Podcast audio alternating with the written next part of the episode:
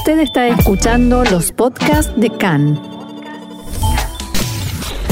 CAN, Radio Nacional de Israel.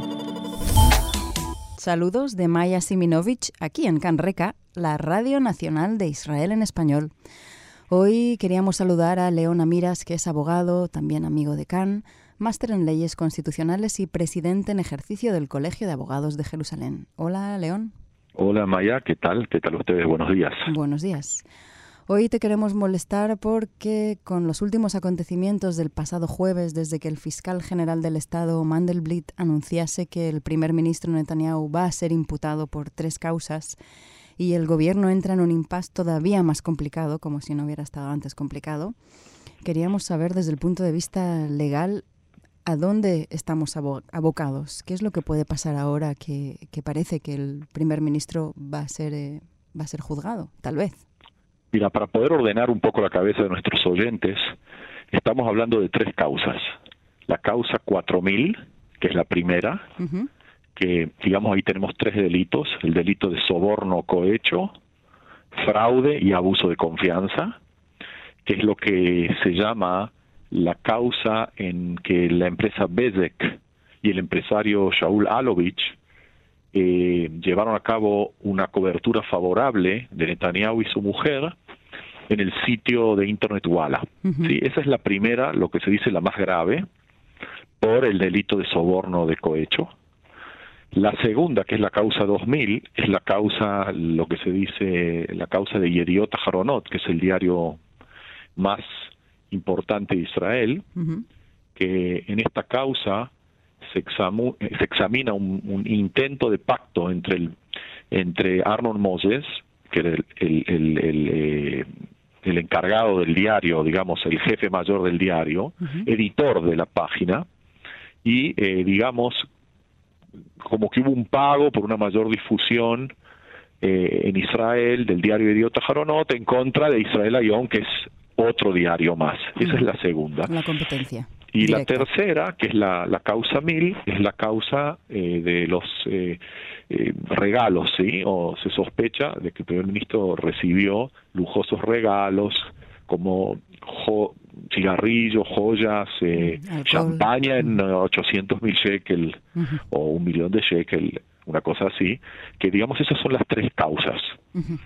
Ahora, para el público latinoamericano, yo diría incluso para el público español o de habla hispana en general, de, de todas estas tres causas, no es fácil entender el delito de lo que se llama abuso de confianza, que yo diría que hasta está mal traducido, ¿sí? Para los juristas españoles el abuso de confianza es otra cosa que no tiene nada que ver con nada. Acá en Israel abuso de confianza es lo que se llama farat emunim, que es un delito un poco yo diría como una nube, una cosa muy, muy rara y muy imposible de describir. No nos olvidemos que de acuerdo a las leyes penales es preferible tener, como nosotros decimos, mil asesinos libres y no un inocente preso. Mm. ¿sí?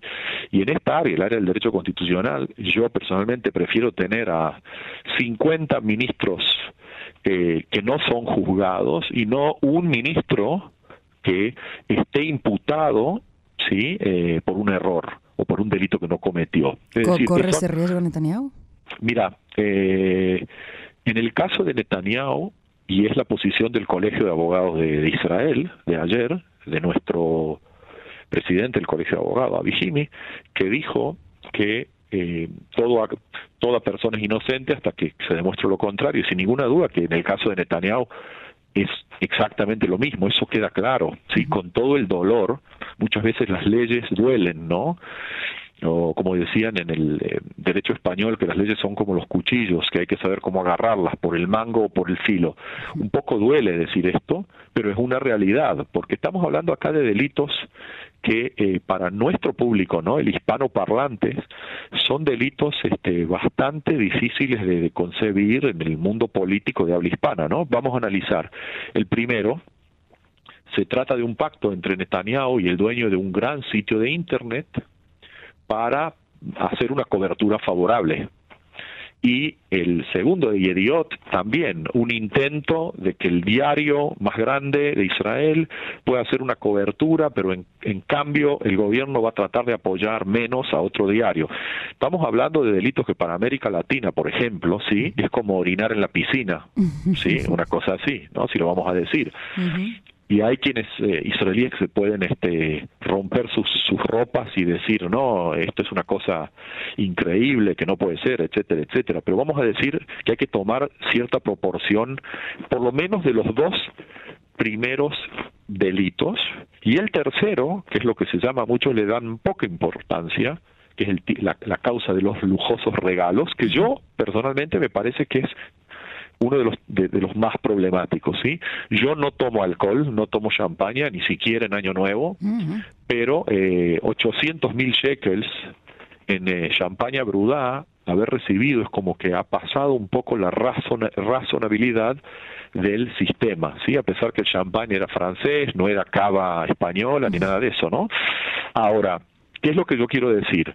Todo esto trae como consecuencia que el sistema político en Israel, el fiscal general Mandelblit, eso también, ¿no? En el mundo de habla hispana no se sabe muy bien si llamarlo el fiscal general o fiscalía o el sistema es diferente. No nos olvidemos que en el sistema israelí tenemos el juez en el medio, por un lado el imputado con su abogado y por el otro lado la fiscalía. No es un sistema de juez de instrucción, no es un sistema que el juez puede, puede entrometerse, el juez tiene que escuchar y tiene que ver lo que las partes cada uno dice y decidir. De allí que eh, acá sin ninguna duda hay delitos morales muy muy graves, muy muy graves. Eso, que tampoco es tan marciano, ¿no? O sea, aunque se llamen diferentes las causas y eso. Exacto, pero no nos olvidemos nada. En el, no esto en el delito, en el en el derecho penal, las penas tienen que quedar bien claras. Si yo mañana quiero juzgar a un ciudadano, le tiene que dar claro por qué lo juzgo y cuál es el delito. O matar, o robar, o estafar. En el caso del delito este de abuso de confianza, es algo muy general. Es como decir eh, acciones que los empleados públicos llevaron a cabo de manera que no es correcta. Es como decir, Tú actuaste de mala fe. ¿Qué significa mala fe? Tú actuaste en contra de los intereses del Estado. ¿Cuáles son los intereses del Estado? De allí que Netanyahu, sin ninguna duda que va jurídicamente, va a luchar y va a intentar defenderse en, eh, por lo menos en las dos primeras causas eh, de manera muy muy dura y va a llevar mucho tiempo. Ahora la gran pregunta es que va a si va a llevar mucho tiempo, exactamente, qué es lo que eh, hacemos si va a llevar mucho tiempo. Él va a seguir en el gobierno, no va a seguir en el gobierno. De acuerdo a la ley israelí, ¿sí? de manera fría, él puede seguir mientras eh, no, no tenga lo que se llama una incriminación con cosa juzgada, lo que se llama en el derecho de habla hispana, es decir, que hayan terminado o que lo hayan inculpado realmente, supuestamente él puede seguir siendo primer ministro. Lo que pasa es que estamos en un gobierno transitorio. Y todavía no ha formado el gobierno. Ese es un problema añadido, ¿no? Que primero Ese es un, problema, un problema muy grave. Y ahora él puede pedir también inmunidad del Parlamento. Él puede pedir inmunidad, pero para eso él tiene que ir a, de acuerdo a la ley del gobierno del año 1968, es lo que se llama una de las leyes fundamentales, eh, dice de manera clara que, eh, digamos, él puede seguir mientras no sea inculpado. Por el otro lado, él puede pedir la inmunidad o eh, lo que se dice en hebreo hasinut, pero para eso hay un comité especial y ese comité no ha sido formado. Entonces, solo se alargan más los tiempos. Exactamente. Esto va a ir a parar, como siempre, en las manos de la Suprema, la Corte Suprema de Justicia, que es más expeditiva.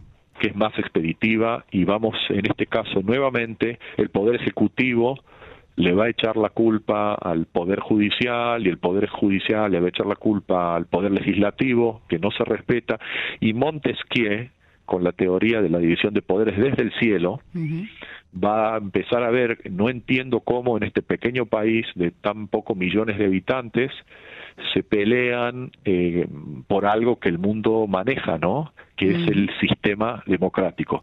Pero como te digo, esto recién empieza. En los próximos días veremos cómo el Procurador General, la Corte Suprema, todos los actores involucrados van, van a resolver o van a intentar resolver este tipo de cosas. Pero lo que yo digo, sí, eh, de todo este lío, ¿no? De toda la tristeza, de todo la, el limón, si queremos hacer limonada dulce, es ver cómo el sistema israelí tan joven sigue adelante y cómo se le permite a un primer ministro, como en este caso, todavía darle la posibilidad de que se defienda y no juzgarlo en la plaza del pueblo, ¿no? ¿Qué es lo que él aduce que está pasando? Exactamente. Y yo diría que cuando él dice que ha habido una revolución, etcétera, etcétera, eso es lamentable porque realmente se le ha dado la posibilidad al sistema jurídico eh, especialmente a Mandelblit, al fiscal general, de hacer su trabajo. Ahora, no nos olvidemos quién es Mandelblit. Mandelblit era, en hebreo, lo que se llama el secretario de gobierno, Maskir Amemshalah. Muy cercano a Netanyahu. Muy cercano a Netanyahu, yo estoy seguro que comieron falafel juntos y tomaron café juntos durante horas y horas y horas. Y cuando él fue el que tenía que decidir si juzgar o acusar no a Netanyahu, todos dijeron que él no iba a hacer nada y él se tomó las cosas muy en serio, casi como tres años de trabajo, y ahora decidió, de las tres causas, eh, de estas tres causas, seguir adelante, cuando no estamos hablando de causas que Netanyahu recibió un sobre de dinero. Son cosas más difusas, quieres decir. Son cosas más difusas, y la causa y sin embargo ilegales. Exactamente. No es fácil, eh, Maya. No, no, no, él estaba muy compungido cuando hizo el anuncio público. Se le veía. Exactamente. De ahí que vamos a tener que tener paciencia. ¿Y ahora qué pasaría si la Knesset de pronto consigue hacer un gobierno de unidad y no se convocan elecciones en una tercera ronda? Mira, eh, todos los días eh, sucede algo nuevo, tú lo estarás viendo. Y este, para nosotros los latinoamericanos, lo interesante es la figura de Guido Saar. El, aspirante a, secretario general del Likud Exactamente, el que quiere subir como aspirante general del Likud, que es el hijo del doctor eh, Miguel Sarachansky, médico de niños hmm. de Córdoba, Argentina. Así que yo pienso que en su casa desde chico, un poco él aprendió que el sistema democrático hay que respetarlo. Es una persona muy, muy honesta, muy especial, un joven, un joven de sangre argentina, de sangre cordobesa, que si él logra ir a una interna en el Likud y logra subir, quizás estamos ante un gobierno de coalición entre el partido eh, de Gantz y el Likud y poder seguir adelante, es decir, no podemos seguir de elección a elección. Este, y es lamentable, ¿no? Cómo seguimos adelante sin llegar a una solución en este pequeño país, en este pequeño pueblo israelí, por así llamar, de nueve millones de habitantes que no logran llegar a un acuerdo y seguir adelante. En el mm. caso este que Guido Saar logre llegar a una a un eh, acuerdo, ¿no? Eh, que, que, digamos que ir a un primaries y que lo gane y dejar a Netanyahu de lado, pero bueno, te repito, esto es algo así como, sí, eh, como cuando el perro se quiere morder la cola. Es decir, es fácil decirle a Netanyahu andate, pero no tenemos las armas jurídicas para decir, mira, todavía no fuiste juzgado en estas tres causas y este andate porque eh, donde hay humo es porque hay fuego, ¿sí? O bueno, te inculparon, no te defiendas, renuncia. Eh, eso parece que no va a pasar. Eh, eso yo pienso que no va a pasar, pero no nos olvidemos que la Corte Suprema de Justicia, lo que se llama Bagatz, que viene a ser eh, el órgano más alto del sistema judicial, puede llegar a cambiar ciertas decisiones y llegar a una situación de que Netanyahu, como candidato a primer ministro, si quiere formar un nuevo gobierno, no lo puede hacer teniendo estas eh, causas penales. Aparte hay gente como Kahlon, uno de los diputados, que dijo que si se presenta una, una, una acusación, lo que se llama Ketabishum contra Netanyahu, él no va a estar en el gobierno. Eh, y quizás muchos eh, diputados pueden dejar a Netanyahu de lado. Eh, quizás podemos llegar a ver esto como un cambio para el sistema democrático israelí. Pero te repito, volvemos a lo jurídico y nosotros los abogados decimos que hay que respetar al sistema, hay que respetar al fiscal general por lo que hizo y no violar ni siquiera en un céntimo el derecho de Netanyahu a defenderse y al principio que dice todo aquel es inocente hasta que no sea probado lo contrario. Es una realidad, no nos guste o no nos guste. Yo sé que el israelí, con su mente práctica, quiere hacer todo lo que se llama ahí nomás chic-chac, dicen en hebreo, muy rápido, y decir, bueno, mira, si, si es culpable, bueno, ya está. Es decir, no estamos hablando de fútbol, no estamos hablando del partido Argentina-Uruguay acá en Tel Aviv, en que si había penal y no había penal, y si el árbitro dijo es penal, se tira. No, estamos hablando de un juicio contra un diputado que es el primer ministro, Netanyahu, y que hay que mm, respetar sus derechos de ley. No queda otra, vamos a decir, la, la, la democracia será un sistema malo, todo lo que tú quieras, pero eh, es lo que tenemos, ¿sí? Con eso vivimos nosotros y millones de personas en el mundo, con el sistema democrático. Así que tendremos que esperar, dejarle a los abogados hacer su trabajo, dejar al fiscal probar la causa y pedirle a Dios que dicen que, que, está de nuestro lado, sí, ahí arriba, que nos ayude a salir de este nudo jurídico constitucional para seguir adelante, ¿no? En este joven país de tan solo 70 años que está un poco rengo y, enfermo, ¿no? Y tenemos que seguir adelante. ¿Te parece que es posible que no sea juzgado? ¿Hay algún subterfugio? No, mira, en este, mira, en este caso eh, ya se presentó eh, y el que va a decidir si es eh, culpable o no ya es un juez. No es como en el caso anterior que Mandelblit podía decir que se cierran sus causas. Pero si es que consigue una inmunidad, tendrán que esperar hasta que Netanyahu termine su cargo, ¿no? Lo que se llama algo así como la ley francesa, que en Francia si se, se eh, incrimina a un primer ministro, se lo deja terminar su mandato. Y solo después, sí. Pero seguimos después. Pero te repito, que las cosas que declara, ¿no? Eh, lo, bueno de, este limón que pasa limonada es ver cómo en un país como Israel, por causas de este tipo, se tira abajo a un primer ministro. Pensemos en el sistema jurídico argentino, pensemos en el sistema jurídico brasilero, colombiano, peruano, Bolivia, etcétera, etcétera, etcétera. No estamos hablando de Estados Unidos, ¿sí? Estamos hablando de esos países comparado con lo que pasa acá. Bueno, pero todavía nadie lo tiró. Todavía nadie lo tiró. Y puede ser que no lo tire. quizás eh, lo que tú dices, no sé si lo tire, pero, eh, pero sí que tarde, lleve tantos años eh, demostrar todo esto, que quizás hasta que termine la causa ya él pierda las elecciones, ¿no? O suba otra persona. Aparte, no nos olvidemos las causas que son semi, no, no son del derecho comercial, pero hay tantos hechos y tanto material que con la causa esa 4000 yo pienso que la cantidad de testigos y la cantidad de biblioratos con papeles y libros son días y días y días en la cabeza de un juez y después va a haber una apelación y vamos a seguir con la apelación. Eh, vamos, yo diría tenemos que para largo.